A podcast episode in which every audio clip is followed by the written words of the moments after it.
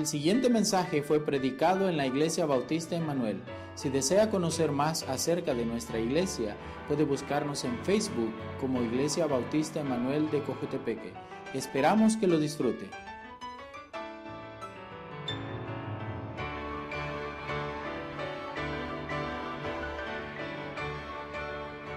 Hoy vamos con otro grupo de personas. No está mencionado por nombre en sí, pero un, un grupo que ah, está, da la descripción de ese grupo aquí en ese pasaje. Y vamos a, a ver mucho ah, de ellos. Este es acerca de los mártires. Entonces vamos a aprender de los mártires. Entonces estamos en Hebreos 11.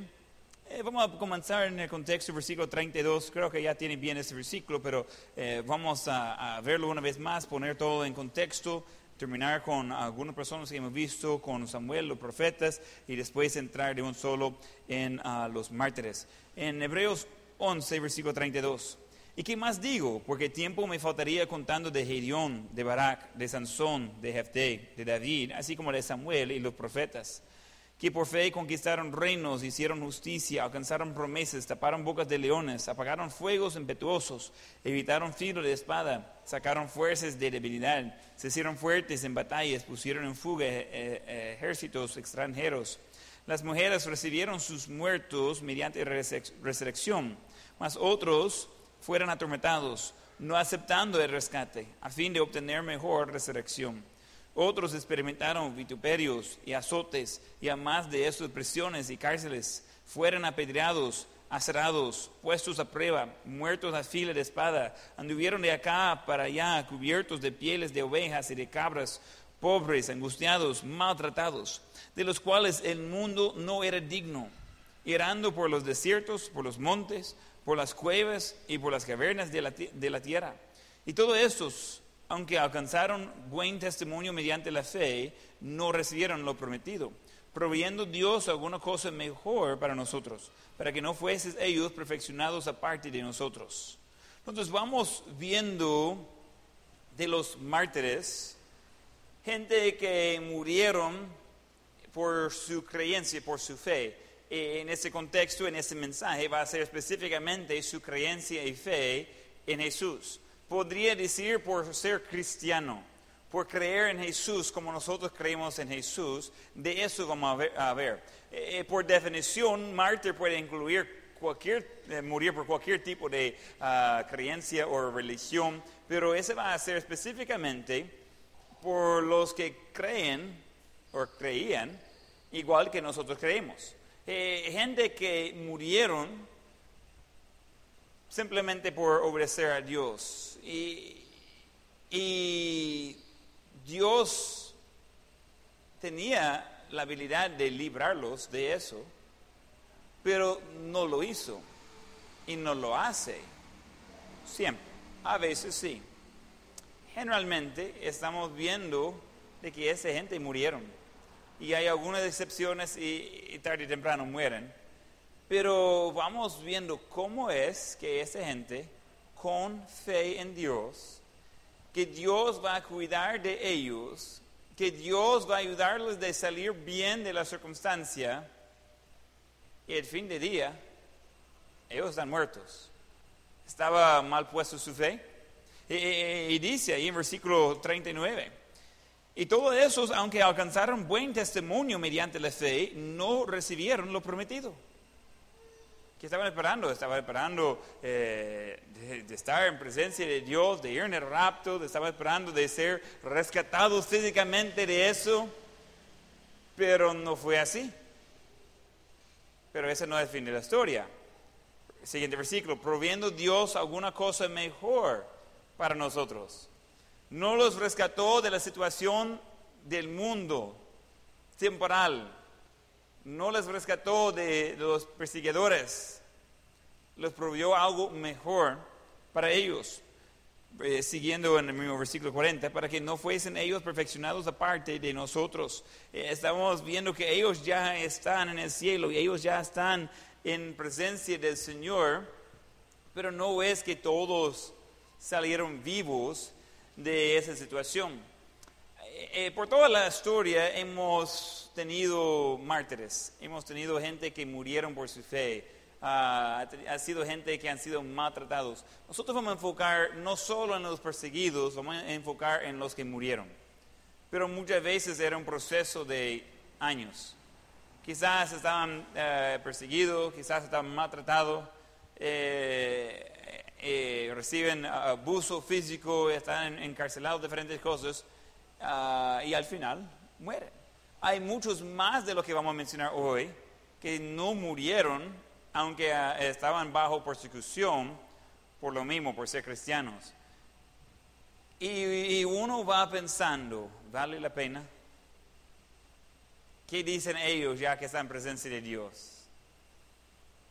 Ellos están ahí en el cielo y quedan mirando y dicen, hey, ¿y cómo es que llegué tan luego? Mire era joven y quiere mi esposa, quiere mis hijos. ¿Será que ellos están así en, en el cielo? Nosotros en esa parte del mundo es muy poco lo que hemos visto de persecución de los cristianos, pero no es que no ha sucedido. Eh, existe en la historia eh, de esa parte del mundo también, pero en otra parte del mundo todavía es algo real, muy real, muy Ah, presente. Es algo que hoy, este día, hay cristianos siendo perseguidos, matados, solo por ser cristianos. Y el hecho de ir a la iglesia es suficiente. El hecho de andar una Biblia es suficiente. Gente que están viviendo vidas parecidas a las nuestras, que otras personas están quitando sus vidas solo por seguir a Dios. Solamente eso. Es lo único que han hecho mal, es de seguir a Dios, es de orar, es de leer la Biblia, es de hablar de Dios. Las cosas que animamos a cada cristiano a hacer todos los días. Y hay muchos mártires en nuestra historia. Y necesitamos entender eso. Necesitamos ver que eh, el lejada que hemos llegado, eh, hemos recibido, es enorme. La herencia que nos han dejado de, los cristianos antes es grande. Eh, los caminos que ahora están abiertos no vinieron sin su precio. Y vamos a ver algo de eso de la historia. Vamos a ver uno de los... Ah, primeros mártires del Nuevo Testamento, alguien bien famoso, Stephen. Vamos a Hechos 7. Hechos 7. Esteban. Hechos 7. Vamos versículo 54. Ese es el fin de la historia de él. Realmente, uh, él predica un mensaje aquí completo en frente de los líderes religiosos y los líderes religiosos son los que movieron la gente de terminar la vida de Esteban públicamente. Hechos 7, 54, oyendo esas cosas, o sea, después de su mensaje, se enfurecieron en sus corazones. Estamos hablando de los líderes religiosos, los ah, saduceos, los uh, fariseos eh, se enfurecieron en sus corazones y crujían los dientes contra él. Pero Esteban, lleno del Espíritu Santo, puesto los ojos en el cielo, vio la gloria de Dios y a Jesús que estaba a la diestra de Dios y dijo, y aquí veo los cielos abiertos y al Hijo del Hombre que está a la diestra de Dios. Entonces ellos, dando grandes voces, se taparon los oídos y arremetieron a uno contra otro y echándole fuera de la ciudad le apedrearon y los testigos pusieron sus ropas a los pies de un joven que se llamaba Saulo y apedreaba a Esteban mientras él invocaba y decía, Señor Jesús, recibe mi espíritu. Y puesto de rodillas, clamó a, a gran voz, Señor, no les tomes en cuenta ese pecado. Y habiendo dicho eso, durmió, murió. Eh, eh, lo único que él hizo era proclamar la verdad acerca de Jesús. Y él predicó un mensaje bien bonito, conectando el Antiguo Testamento y Jesús y el cumplimiento de profecía entre la gente que bien conocía ese pasaje de la Biblia. Y ellos los líderes religiosos son los que terminaron su vida. Y es curioso que esa historia va a haber repetido miles de veces de que los mártires, los que fueran matados, muchas veces, no todas las veces, muchas veces, el grupo de personas que estaba atrás de esa violencia contra los cristianos era un grupo religioso. Ese grupo religioso, religioso ha tenido diferentes nombres, ha tenido diferentes funciones, pero muchas veces en el nombre de religión está matando a cristianos, los que siguen a Cristo. Nadie está buscando ser parte del grupo de los mártires.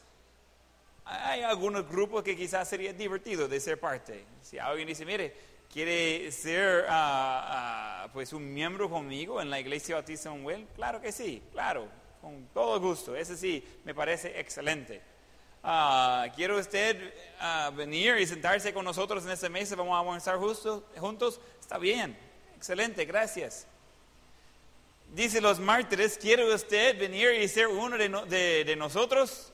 No, no, estoy bien, gracias. Ahí, sigue adelante, yo, yo aquí me mantengo ahí, firme.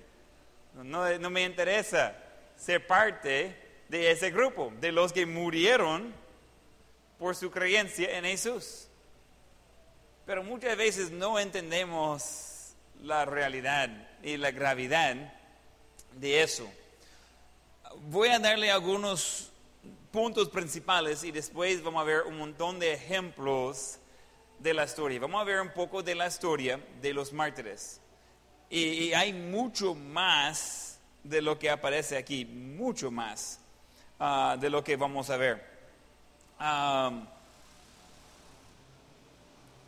Solo, solo voy a mencionar, después voy a darle unos números de varios estudios que están de acuerdo, pero quiere que vaya pensando por la historia de humanidad y de la historia básicamente de Jesús, de Esteban, aquí en adelante, Jesús resucitó un poco diferente. No, no sé cómo contarlo si muerto. Sí murió, lo mataron, pero después resucitó, no, no, sé en qué, en qué grupo ponerlo. Pero digamos desde Esteban adelante. Eh, vaya calculando más o menos en su mente cuántas personas podría ser parte de ese grupo cuando hablamos de mártires y, tener una idea y voy a darle los números ah, más adelante. Entonces vamos a ver primero la historia de los mártires, la historia de los mártires.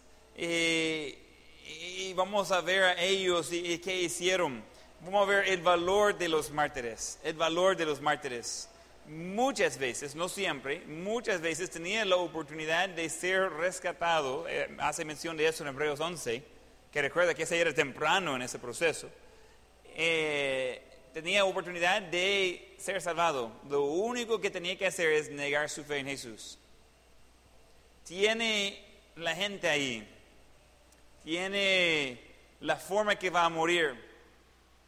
Muchas veces iba a ser de quemarlos a la estaca. Esa funciona de ir a lo que podría llamar el parque central. Va a estar ahí, va a tener ah, un fuego grande. Muchas veces iba a usar Biblias para crear el fuego y de, allí leña, tener ah, algún poste ahí en medio y va a llevar eh, el prisionero, el cristiano, va a llevarlo ahí al centro. La gente está llegando, curiosos, están gritando, algunos están tirando insultos, algunos están tirando piedras y solo está llegando ahí. Le va a poner con cadenas alrededor de su cuerpo y le va a poner con algún tipo de candado, él está seguro, no puede mover, no puede bajar. Va a llegar con el fuego, una antorcha, ponerlo bajo de su cara y decir, niega a Jesucristo y puede regresar a casa con su familia. Mira, ahí está su esposa llorando, ahí están sus niños llorando, porque ellos están allí por fuerza, primera fila, para ver cómo va a morir papi. Y ellos están diciendo, lo único que tienen que hacer es negar su fe. Negar que Jesús es el Hijo de Dios. negar que la salvación es por gracia, puedes regresar a casa con su familia y jamás va a tener otro problema con nosotros. ¿Qué haría usted? Dice, ah, no, pero alguien tiene que cuidar de mi familia. ¿Qué de ellos? Y si, y, si muero yo, ¿quién va a cuidar de ellos?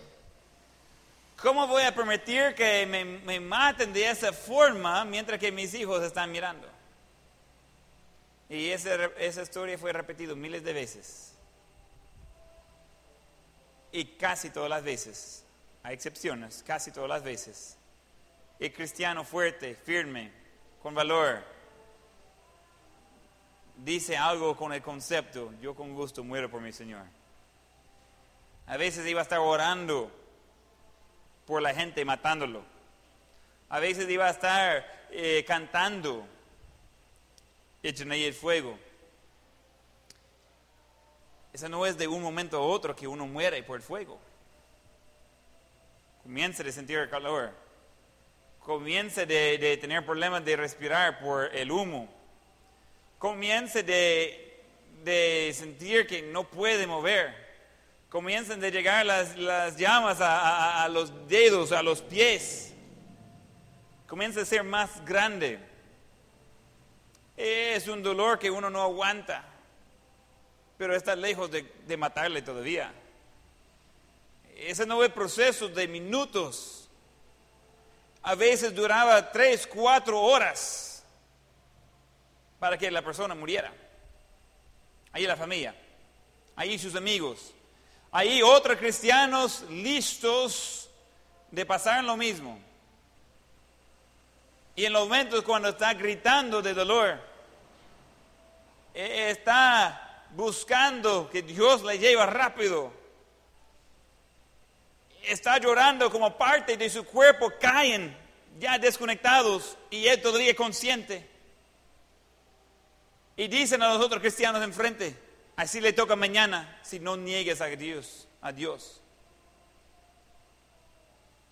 ¿Qué haría usted? Yo estaría firme, fuerte, de verdad. Si no va a testificar ahora, ¿cómo va a decir que iba a hacerlo sabiendo que así tratan a la gente que están testificando de Jesús? Y están haciendo un ejemplo cada vez, todos los días. A veces va a tener esa historia repetido cinco o diez veces en la misma ciudad al día. ¡Wow! Y es real. Es gente que están quedando con miedo.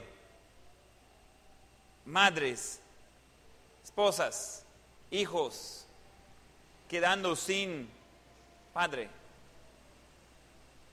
A veces iba a matar a la pareja, solo para después traer a los niños enfrente y mostrar al mundo que están muriendo de hambre por la decisión de sus padres en seguir a Dios,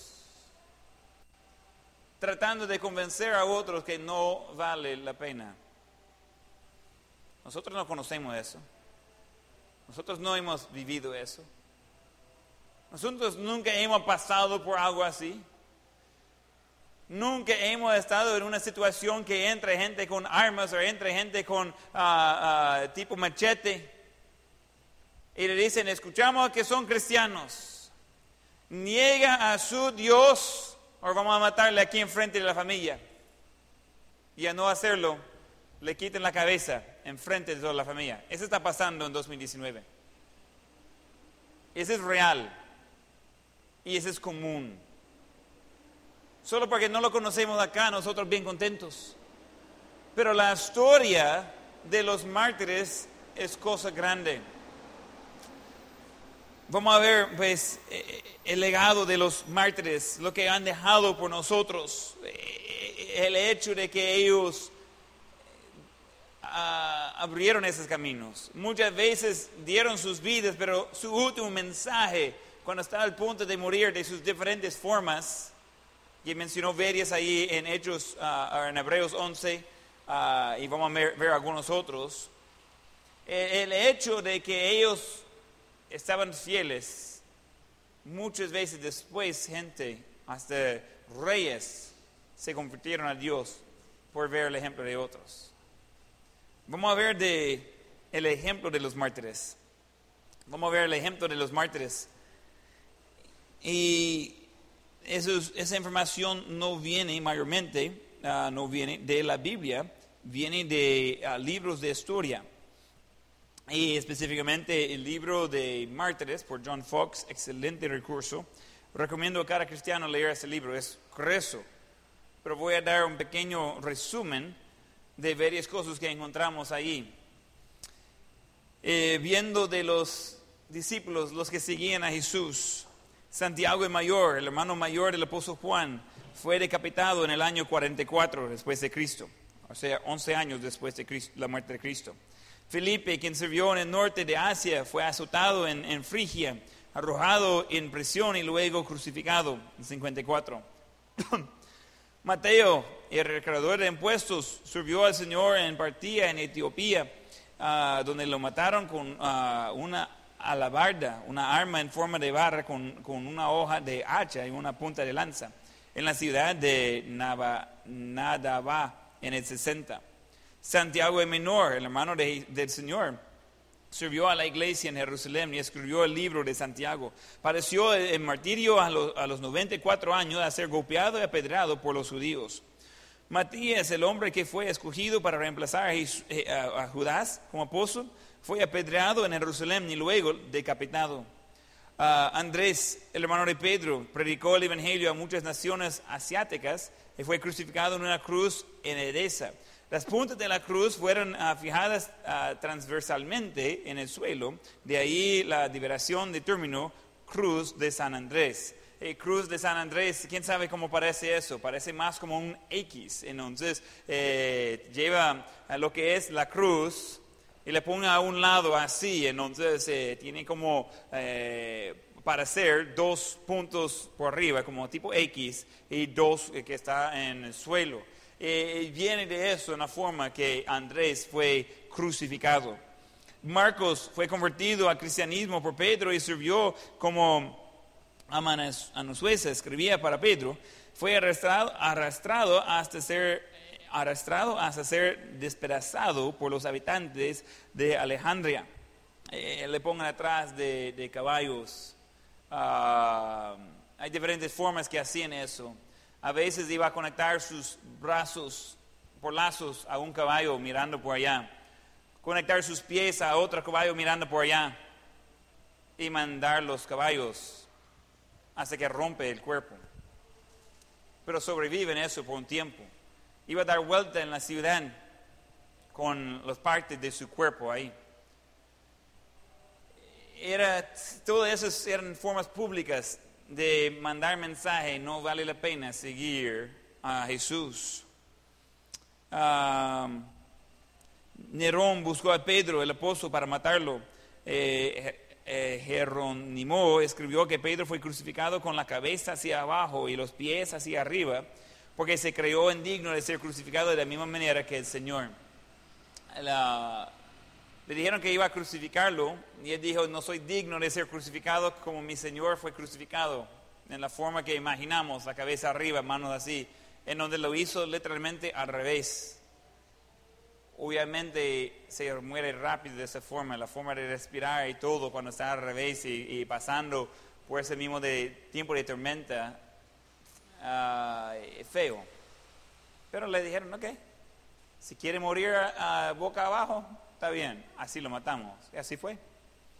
Pablo en realidad fue perseguido varias veces, fue azotado, apedreado y por último Nerón lo hizo decapitar con una espada.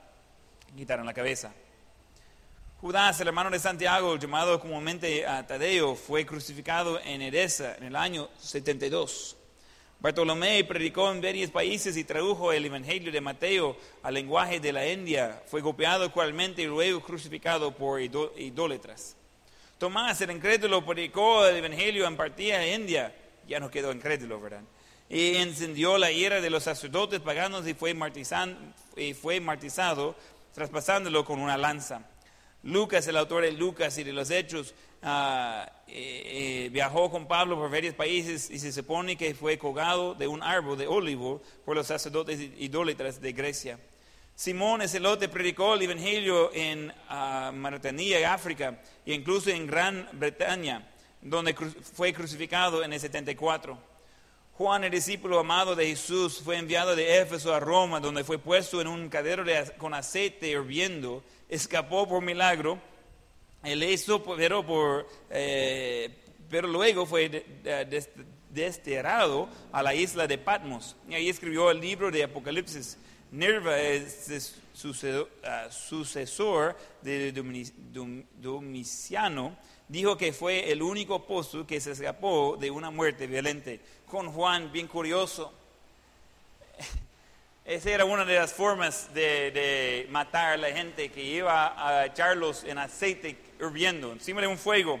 Y, tenía un tipo guacal, pero enorme. Y iba a echar por completo al cuerpo ahí después que iba a sacarlos de ahí y tirar plumas encima de ellos. Eh, los que han sido quemados por aceite en la cocina saben que ese quema y quema y que sigue quemando. Eh, entonces ese aceite llevaba, era tipo pegajoso, entonces iba a pegarlos con plumas como un gran ave y, iba a hacerlos correr por las calles, muchas veces desnudo y con todas esas plumas ahí, hace que simplemente murieron. Era un proceso cruel y, y largo para matarlos. El problema era con Juan que cuando le metieron en el aceite no pasó nada. Le, le, mandaron a morir de esa forma, pero no lo hizo, no murió, no fue lastimado, fue un milagro. Así como eh, de los hebreos que estaban en el, horno de fuego. Ahí estaba, pero no pasó nada. Y, el que estaba tratando de matarlo dijo, mire, que, le mata con la espada porque no muere en el aceite. Y, dice él que está ahí viendo de la ley, el abogado, digamos. Y dice, ah, no, no, no. Ya le dio la sentencia a la muerte de morir de esa forma. Y como él no cumplió, no puede darle otra sentencia de la muerte. Él no cumplió. Si no muere así, no hay, no hay forma de matarlo. Entonces dice, ¿y qué hagamos? Mandarlos a otro lado donde no hay nada. No, no puse una foto aquí esa vez, pero eh, la isla de Patmos es una piedra. Algunos dicen, ah, la isla, y pensamos que, ah, vamos a estar ahí, un ah, árbol de coco, banano, la maca, toda galán. Es una piedra. Eh, no, no hay nada ahí. Eh, ese es solo un lugar donde mandaron a gente de morir. Y, tratando de caminar allí es muy peligroso, muy liso, eh, más probable que va a caer y, caer las otras piedras que están alrededor. Es, es un lugar de morir nomás. Y si tienen suerte, se caen ah, en el lado de agua y los, ah, ah, los, pescados limpian. Si no tienen suerte, eh, mueren encima de la piedra y los aves lo limpian. No, sea lo que sea, es un lugar donde la naturaleza le va a matar. Tampoco murió ahí. Dios provió por él ahí también y él regresó vivo después. Y él es el único ah, que, de los apóstoles que no murió de una forma violenta. Ahora, cuando Jesús estaba diciendo, sigue en pos de mí, Él no dio todos los detalles. Pero Él preguntó si estaban capaces de tomar del vaso que Él tomaba. Dijeron que sí, de eso se trataba. Cuando Él dijo llevar su cruz de atrás de mí, la cruz solo es para sufrimiento. Mucha gente usa eso como adorno hoy en día y quizás en un collar, lo que sea, un recuerdo de Jesús. Eh, no era la idea ahí. Nadie quería identificarse con la cruz. Cuando Jesús dijo dejar a su padre madre esposo, hijos, siga a mí. Jesús sabía cómo iba a salir la cosa al final. Cosa seria. Y nosotros quejamos en, en, nuestras vidas cristianas cuando está haciendo un poco de calor en la iglesia. Nosotros quejamos cuando la ropa de lujo que usamos para la iglesia está manchada. Ya no puedo ir a la iglesia porque se manchó a mi camisa favorita. Nosotros quejamos de que tratar de invitar a alguien a Dios y a la iglesia fue un poco cruel con nosotros y dijo que no. Y nosotros quedamos todos desanimados. Jesús llamó a esos apóstoles de seguirle y seguirle con todo. Y por años estaba mirando uno tras otro, otro de ser matado. Por años. Como mencioné antes, ese no fue un momento de un momento a otro. Ese fue años y años. Está viendo eso de ser matado uno, después otro. Y, y así. Ya sabía por dónde iba la cosa. Muchas veces tenía amenazas. No prediques eso o le vamos a matar. Ellos dicen, parece que mi vida va a ser corta, así que voy a seguir predicando para poder aprovechar de la vida que sí tengo. Ellos dejaron un muy buen ejemplo.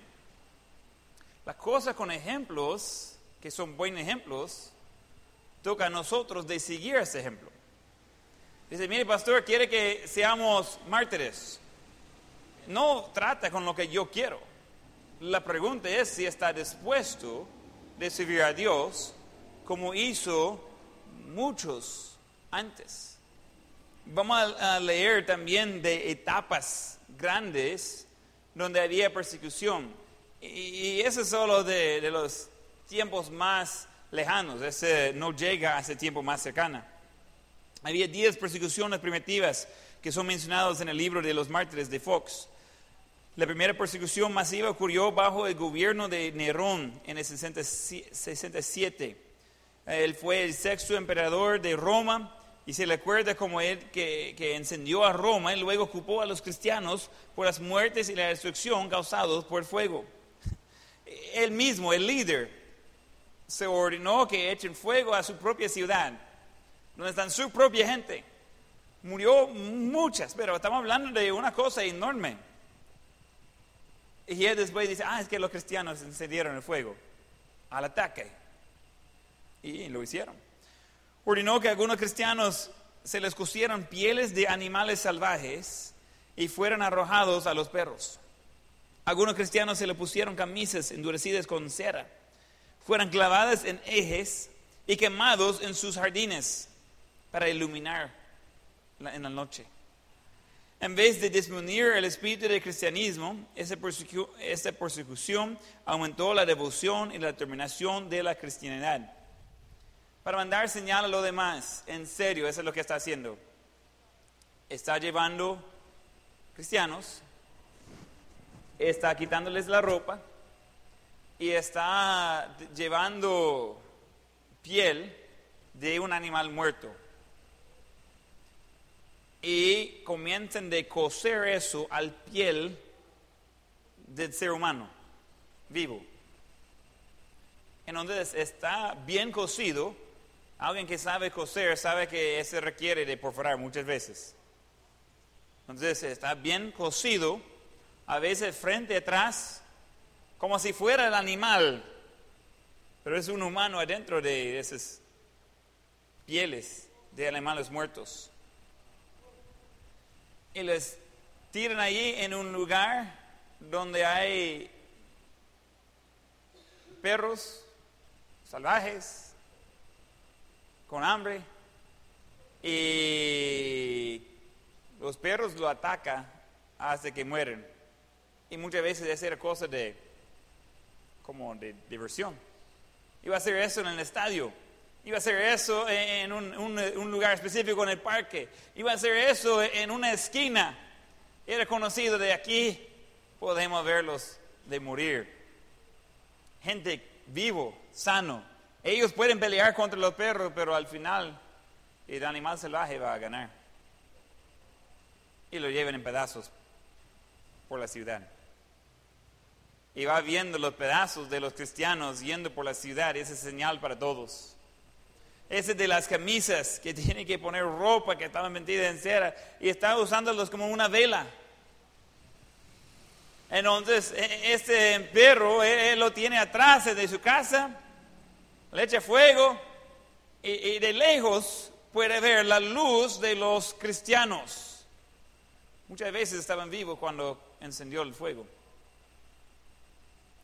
Escuche los gritos, salga para ver y vea las antorchas que tiene detrás de su casa. Señal para lo demás.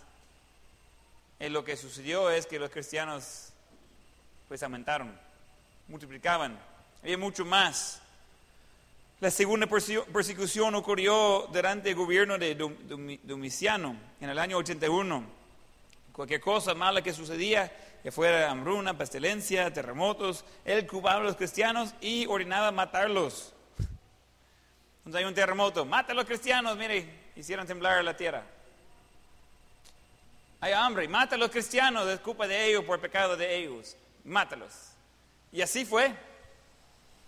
La, la tercera perse- persecu- persecu- persecución primitiva ocurrió durante el gobierno de Trajano en el año 108 es después de Cristo. Entonces, estamos hablando de poco tiempo después de Cristo. Los cristianos fueron golpeados, decapitados y devorados por fieras. Aproximadamente 10.000 cristianos fueron eje- ejecutados en ese tiempo. Entonces ya estamos llegando a, de, aquí, en adelante, eh, es después de tiempo de la Biblia, pero la persecución sigue, o sea, de, ser escrito en la Biblia. La, la cuarta persecución tuvo lugar durante el gobierno de Marco, eh, de Marco Aurelio eh, en el año 162. La quinta persecución se le acredita a Severo en el año 192. Los cristianos fueron quemados en la estaca, se les eh, vertía alquitrán caliente en las cabezas, fueron decapitados, colocados en agua hirviendo y destrozados por fieras. La sexta persecución tuvo lugar durante el gobierno de Máximo en el año 235. En ese tiempo, numerosos cristianos fueron ejecutados sin un juicio y enterrados indiscriminadamente en montones, o sea, fosas comunes. A veces se arrojaba 50 o 60 en una fosa. La séptima persecución sucedió durante el gobierno de Decio en el año 249 después de Cristo. En ese tiempo la principal persona martirizada fue Fabián, el obispo de Roma, quien fue decapitado el 20 de enero del año 250. La octava persecución ocurrió durante el gobierno de ah, Valeriano en el año 257.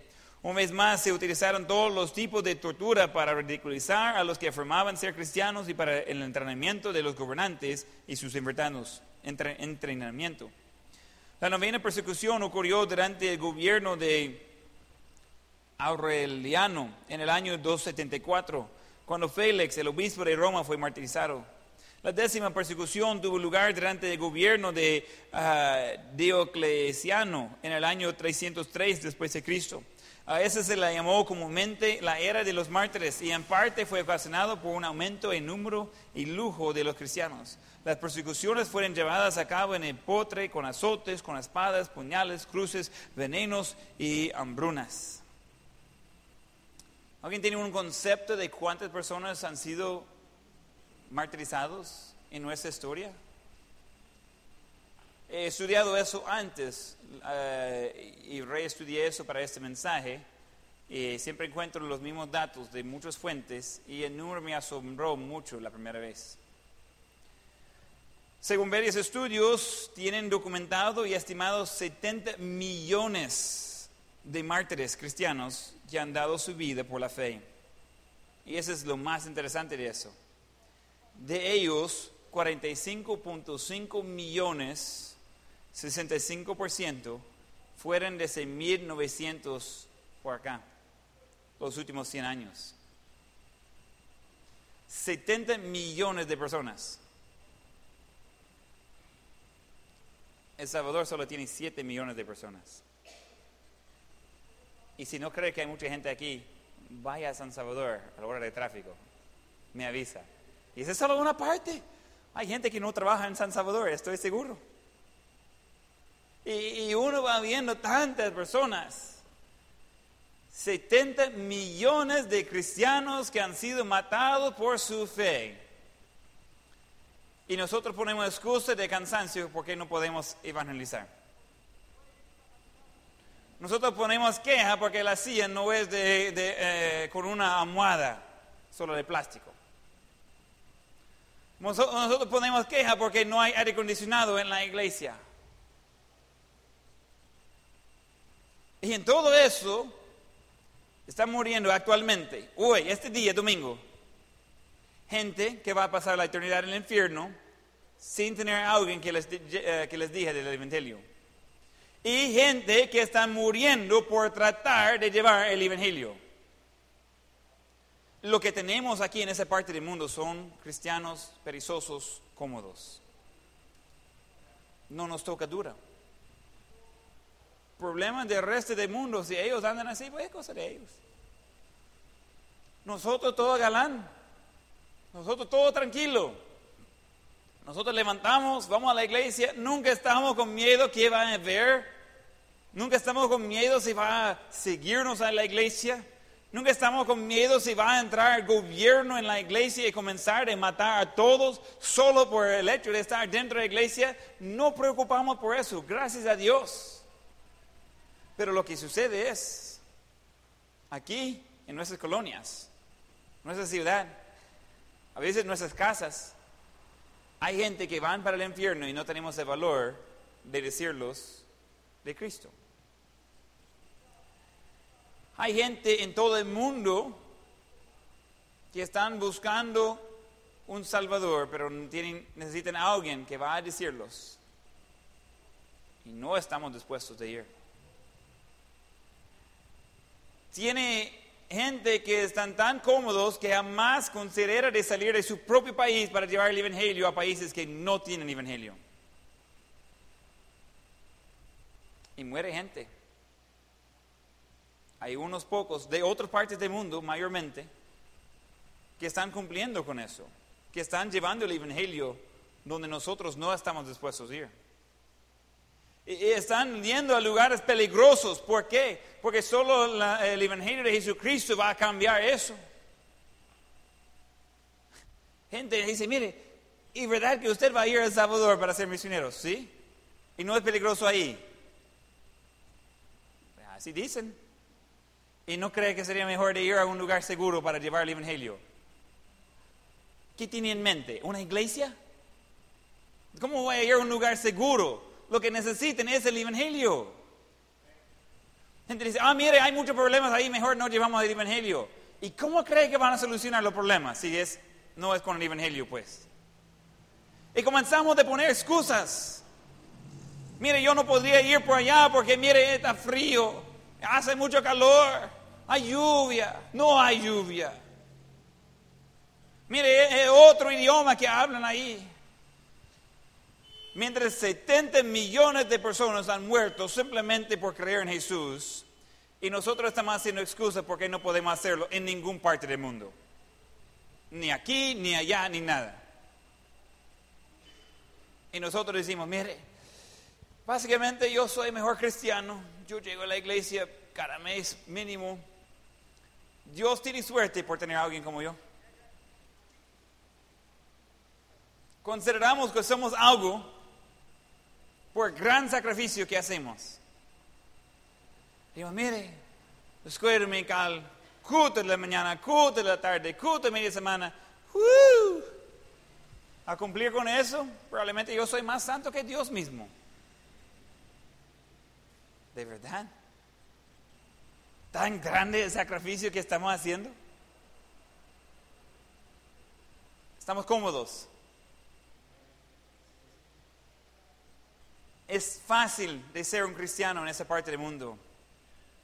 Es fácil ser un cristiano perezoso en esa parte del mundo. Y nosotros estamos contentos con eso. Estaba hablando con el hermano Furso, eh, viernes quizás, jueves, viernes, uno de esos días, viernes, sábado, un día. Estaba hablando con él acerca de qué tan abiertos son las personas en El Salvador.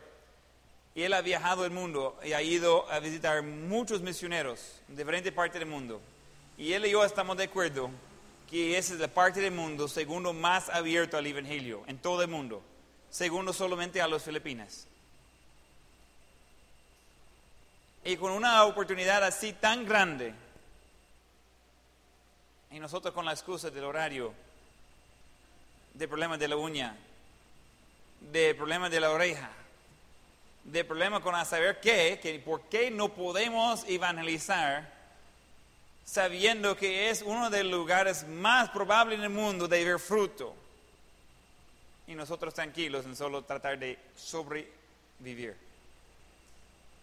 Si yo puedo aguantar el día, quizás mañana sigo aguantando. No se trata de eso, nuestras vidas. Estamos aquí para servir a Dios. Me preocupa que somos cristianos tan perezosos, tan flojos en las creencias, que nadie va a llegar y acusarnos de ser cristiano. Si llegaba persecución, si llegaba un problema, si llegaba eso de violencia contra los cristianos, usted dice, no, yo estoy bien, nadie sabe. Nunca van a imaginar que yo soy cristiano. Dejar de ir a la iglesia y ya eso es todo. No hay otra cosa de cambiar. Esa no es la meta. Nosotros digamos, yo estoy listo para morir para Cristo. ¿De verdad? Alguien que no vive para Cristo no va a morir para Cristo. Él no quiere su muerte, él quiere su vida. Hay gente dice, eh, yo muero para Cristo. Si alguien entra y ponga arma y dice, todos los cristianos la van a morir, yo voy a decir primero, mata a mí primero porque yo soy cristiano. Yeah, right. Pero ¿sabe qué? Dios no está interesado en verle morir por Él, tanto que está interesado de verle vivir por Él. Y con el ejemplo de los mártires y la gran fe de ellos, y que ellos quedaron de ver a Dios antes de nosotros. Y nosotros todo tranquilo. Todo tipo de excusa en el mundo. Entonces le hago la pregunta. ¿Cuántas personas ha visto recibir a Cristo usted personalmente este año? El año pasado. En los últimos cinco años. Cuando llegamos al cielo va a ser una multitud de gente esperándole porque usted alcanzó a ellos con el Evangelio. O usted va a estar ahí como, por lo menos yo llegué. Es cosa seria y nosotros bien tranquilos. Y cuando vimos esos pasajes, y veamos 70 millones de cristianos, eso no cuenta con otras cosas, estamos hablando de mártires cristianos. ¡Wow! ¿Y qué estamos haciendo nosotros? Lo peor que recibe aquí es un no. Pregunté a, los muchachos que estaban visitando aquí en el colegio, los que están visitando de los estados de West Coast, ¿qué, son las cosas que ha llamado la atención en ese viaje. Estaban en la clase de bachillerato. Y una de las cosas que dijeron es qué tan abiertos son la gente de recibir un tratado del Evangelio, de poder hablar con cualquier persona, qué tan amable. Hey, mire, yo conozco otros países, no es así en todo el mundo, no es así en los Estados Unidos, no es así en muchos lugares. Aquí estamos sin excusa y sin esfuerzo. E, e, ese es un problema. Necesitamos reconocer que con el ejemplo de mártires así, que está mencionado en la Biblia, y desde allí muchos más, y nosotros no estamos dispuestos a hacer nada por Cristo. En, el calendario de, la iglesia cada semana es evangelizar lunes a las 4, jueves a las 4 y nosotros digamos, menos mal que ahí está el pastor para alcanzar todo el mundo con el Evangelio, yo me quedo en casa.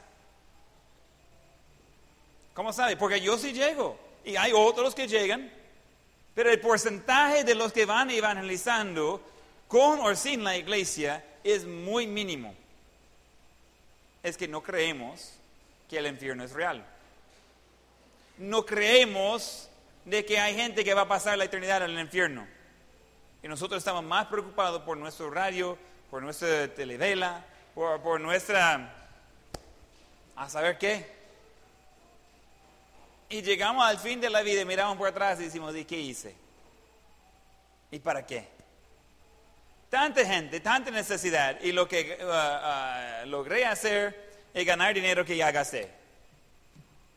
Si ese es lo único que puede decir al fin, de, su vida, ese es un fracaso completo. Nosotros no estamos aquí para ganar y gastar dinero. Esa es parte de la vida uh, diaria, pero ese no es el propósito. Nosotros estamos aquí para llevar el Evangelio de Dios a cada criatura.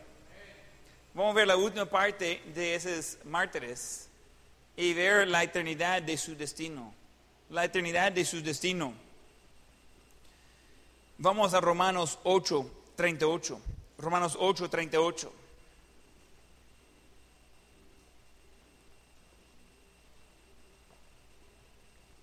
A veces gente dice, mire pastor, ¿por qué tiene que predicar así de directo y duro? Yo creo que la pregunta mejor es ¿por qué usted no predica así? Amén. Thank you. Romanos 8, 38.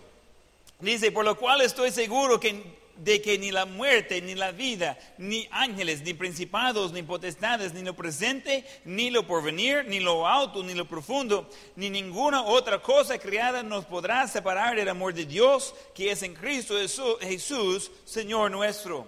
¿Sabe qué pasó con todos esos cristianos que murieron por su fe? Todos están en presencia del Señor. Todos están con Dios. Mire que pero murieron temprano. Eh, adelantaron la eternidad. No es gran cosa. Lo que hicieron era servir a Dios con la vida que tenía. Con toda la vida que tenía.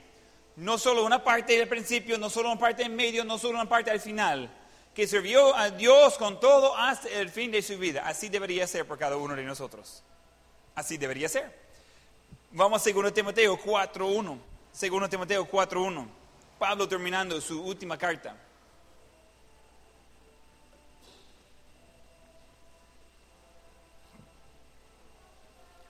Segundo Timoteo 4, versículo 1. Te encarezco delante del Señor y del Señor Jesucristo, que juzgará a los vivos y a los muertos en su manifestación y en su reino que prediques la palabra, que estés a tiempo y fuera de tiempo, redarguye, reprende, exhorta con toda paciencia y doctrina, porque vendrá tiempo cuando no sufrirán la, sana doctrina, sino que teniendo como, comezón de oír, se amontarán maestros conforme a sus propias concupiscencias. Y apartarán de la verdad el oído y se volverán en las fábulas, pero tú, pero tú se sobria en todo, soporte las aflicciones, haz obra de evangelista, cumple tu ministerio, porque yo ya estoy para ser sacrificado y el tiempo de mi partida está cercano. He peleado la buena batalla, he acabado la carrera, he guardado la fe. Oiga bien, esa carta, cuando llegó a Timoteo, últimas cosas de Pablo, recuerda que tiene cuestión de distancia y cómo es de, de mandar cartas. Lo más probable que llega la carta después de la muerte de Pablo. Y él está diciendo a Timoteo, seas fiel, sigue adelante, va a tener problemas, le va a molestar, le van a, rechazar el mensaje y, él implica, y así fue, que iba a estar muerto eh, y está diciendo, siguen lo mismo. Timoteo sabía por dónde iba la cosa. Y él animándolo, hey, vale la pena. Yo he batallado mi vida desde conocer a Dios hasta el fin de mi vida, he ido con todo. Le falta todavía para usted, con lo que tiene, dele hasta la muerte. Entonces, el reto de Pablo a Timoteo, le presento a ustedes. Está dispuesto de estar listo de predicar cuando es conveniente, predicar cuando no es eh, conveniente, de, de uh, de reprender, de exhortar con toda paciencia y doctrina. E, e, e, está uh, dispuesto de soportar las aflicciones, de hacer la obra de evangelista, de cumplir el ministerio. Pablo lo hizo, Timoteo lo hizo también. Y ahora Cristianos 2019, UTP El Salvador. Somos cómodos, somos tranquilos, somos ocupados con otras cosas. ¿Está dispuesto de recibir el reto que Pablo dio a Timoteo en llevar el Evangelio a cada criatura? Sea lo que sea el precio. Sea lo que sea el precio.